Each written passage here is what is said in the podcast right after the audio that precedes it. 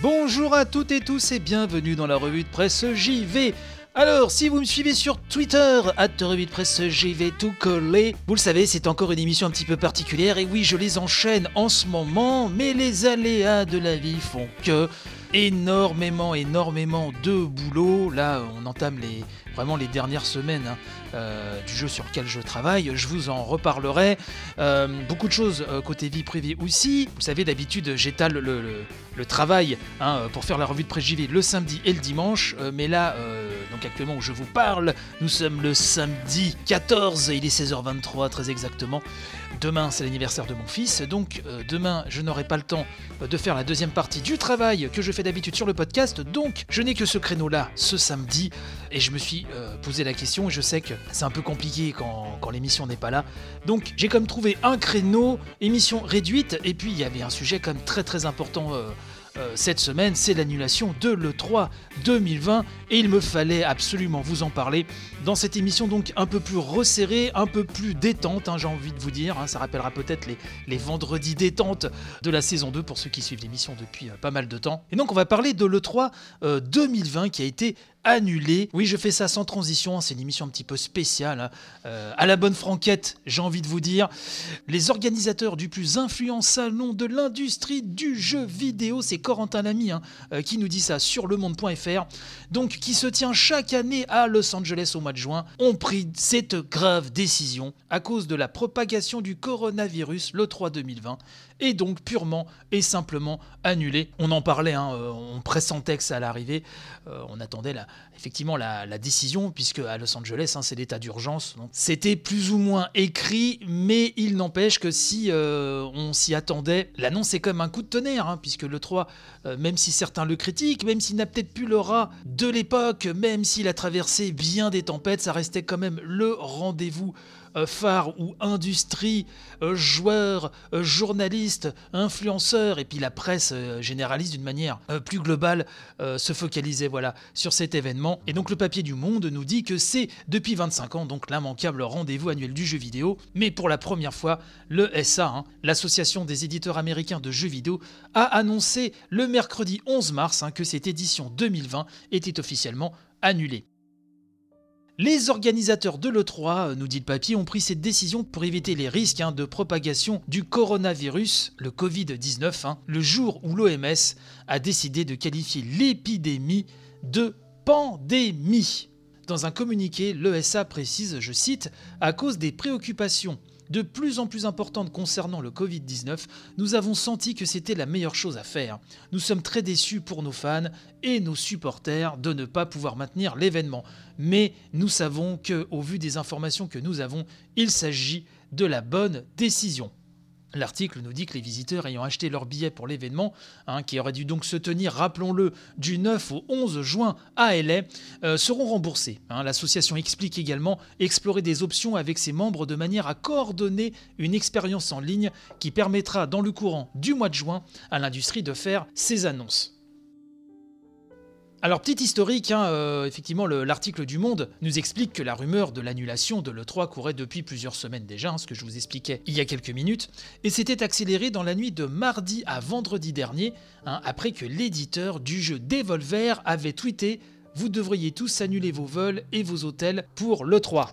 L'E3, nous rappelle-t-on, est une des occasions privilégiées des acteurs de l'industrie pour annoncer et montrer leur prochain jeu. Les enjeux étaient d'autant plus importants cette année avec, bah oui, euh, la Xbox One Series X de Microsoft, qui devait être l'un des spots, hein, vraiment euh, l'un des moments forts euh, de cette E3. Je rappelle que Sony est absent. Effectivement, pour Microsoft, la stratégie n'en était que plus, je dirais, importante, puisqu'il fallait composer avec ce nouveau mode de communication de Sony. Et dans la guerre qui va opposer la PlayStation 5 à la nouvelle Xbox, Microsoft avait effectivement déployé toute une stratégie, et le 3 en était un des moments forts. D'ailleurs, un porte-parole de Microsoft hein, nous rapporte euh, Le Monde, a de son côté confirmé soutenir donc la décision de l'ESA et s'apprêter à, je cite, célébrer la nouvelle génération du jeu vidéo avec la communauté Xbox à travers un événement numérique. Il ajoute, nous partagerons plus de détails dans les semaines à venir. Donc le SA a conclu dans son communiqué avoir hâte hein, de retrouver les fans et les médias, etc., avec l'édition de 2021 à l'occasion donc d'un événement réinventé.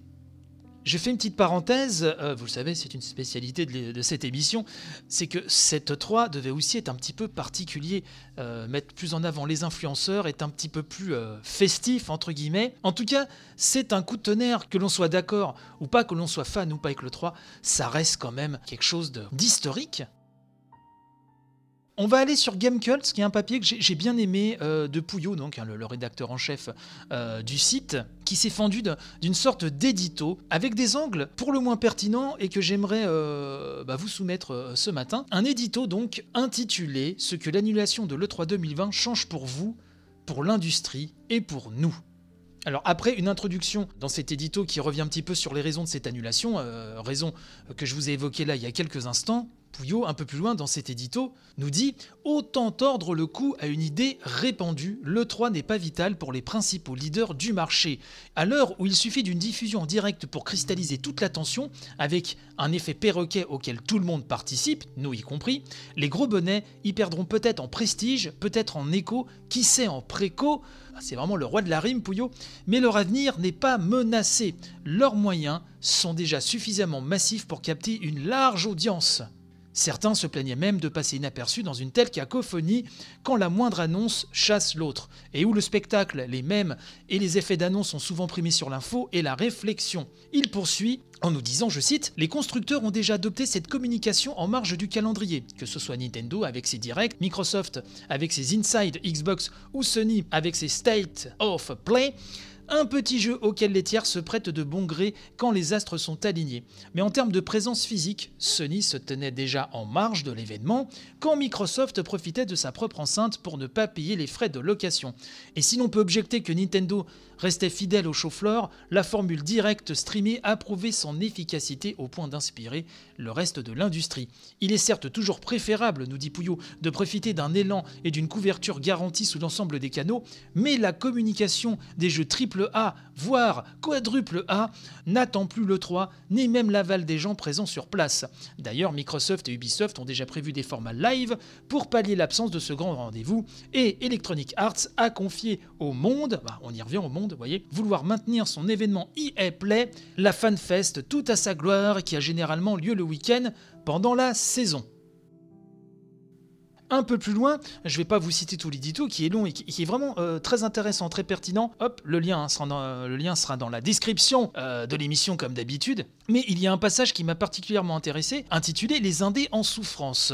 Pouillot nous dit que les premières victimes de ce changement de calendrier sont toutes désignées, et comme c'était le cas pour la GDC, il s'agit des studios et des projets fragiles qui misaient sur l'exposition du salon pour gagner en notoriété et avec des potentiels accords à la clé.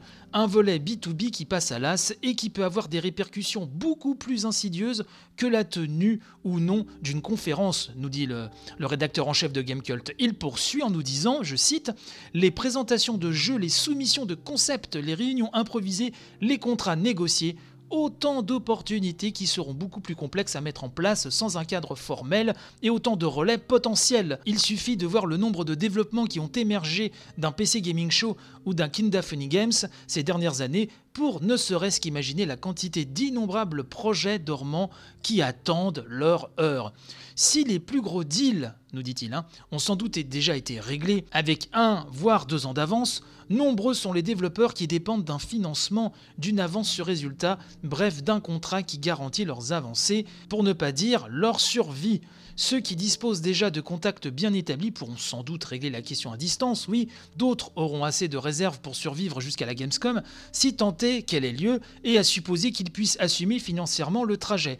Certains développeurs de renom se sont déjà fait l'écho, hein, parlant même d'un impact de longue durée, à fortiori sur les développeurs sous un certain niveau de flottaison. Bref, le double impact GDC repoussé E3 2020 annulé pourrait également précipiter la fin de nombreux développements avec qui sait des joyaux d'originalité enfouis sous terre sans même évoquer la possibilité, pour nous donc pour eux, hein, pour Gamecult, pour la presse, d'aller les dénicher.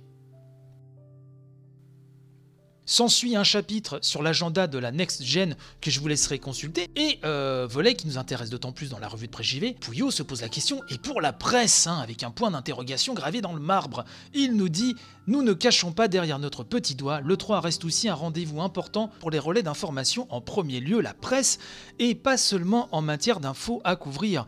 Nombreux sont les médias spécialisés qui, financièrement, dépendent en partie de l'E3, que cela concerne les organes de presse établis ou l'émergence des streamers qui cumulent dons et abonnements. Dans cette période foisonnante où l'on ne reproche plus les heures sup et la cadence imposée à certains développeurs, la prime revient aux couvertures live et aux impressions que l'on enchaîne pour profiter d'un engouement médiatique incomparable. On ne brandira pas la carte de presse en regrettant toutes ces heures polissées dont on ne retirait aucune info, mais on mesure déjà le préjudice en matière de jeux couverts dans un laps de temps aussi optimal, sans même parler des interactions avec la communauté depuis Paris.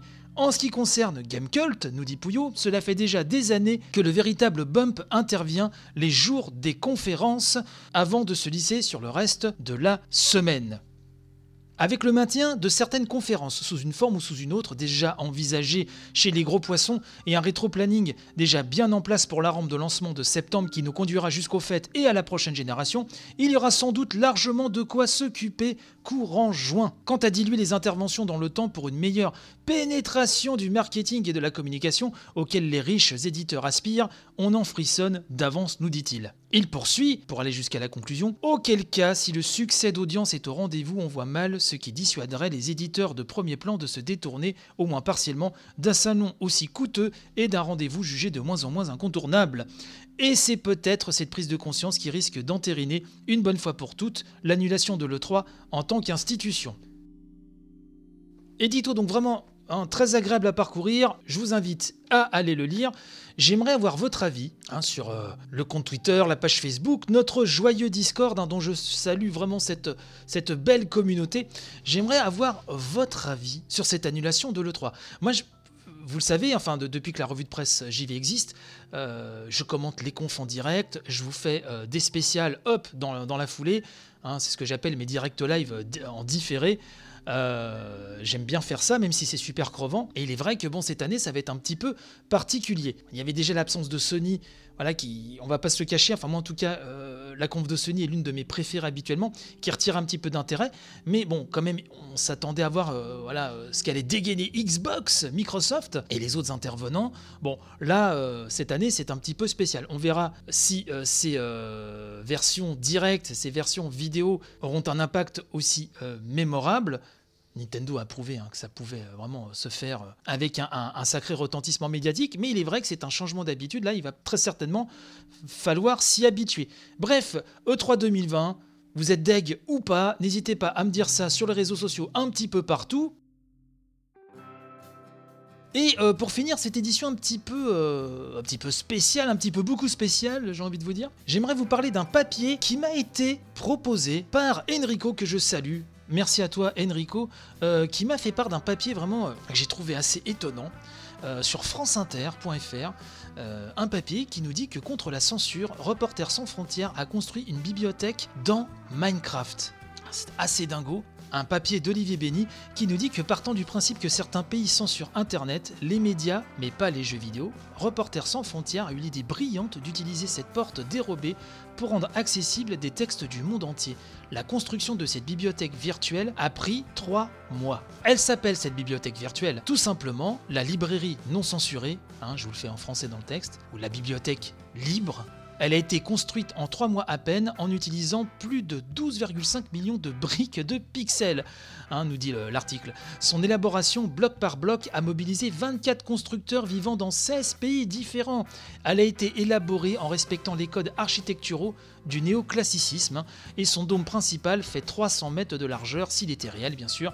Ce serait le deuxième plus grand au monde. Alors cette bibliothèque n'a en effet aucune existence physique, dit le papier, elle a été fabriquée à l'intérieur donc de Minecraft, hein, euh, inutile de vous rappeler ce qu'est Minecraft bien sûr, et donc Minecraft n'a pour l'instant, en tout cas au moment euh, où cet article a été écrit, au moment où, j'enregistre cette émission, n'a pas attiré l'attention des autorités de censure de pays autoritaires et est encore jouable partout dans le monde, ou presque. Donc dans la bibliothèque libre, on trouve hein, je cite Reporters sans frontières, des livres renfermant des articles censurés dans leur pays d'origine.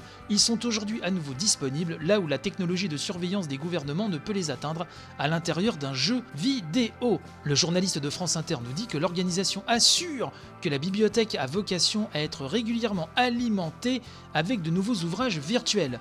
On y trouve, nous dit-on actuellement, hein, des articles écrits et censurés dans 5 pays, Égypte, Mexique, Russie, Arabie Saoudite et Vietnam.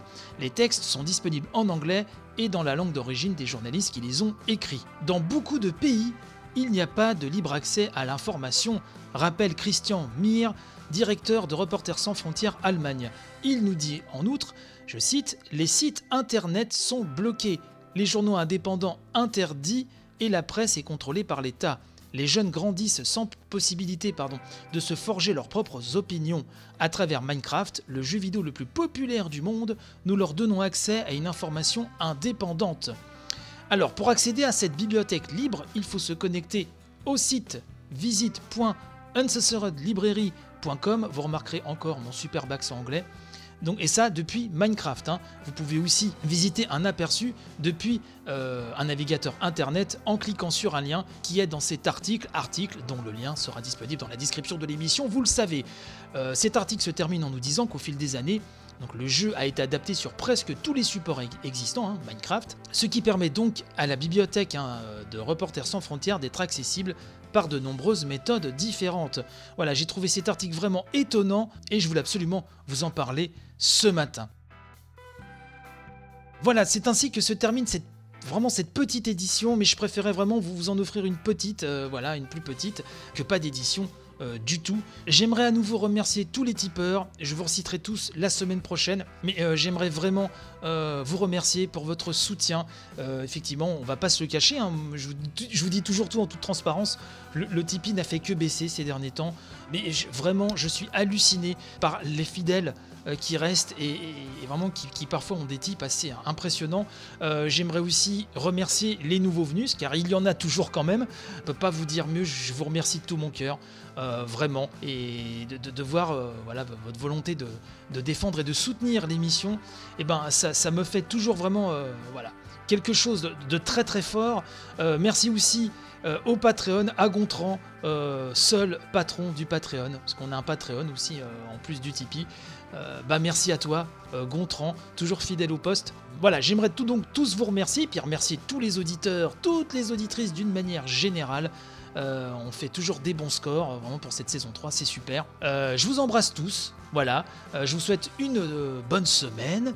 Portez-vous bien, bien sûr. Hein. Je vous souhaite panache et robustesse pour les jours à venir. Je vous fais de gros, gros, gros, gros bécos, surtout en cette période un petit peu particulière. Et je vous dis donc à tantôt. Allez, bye bye.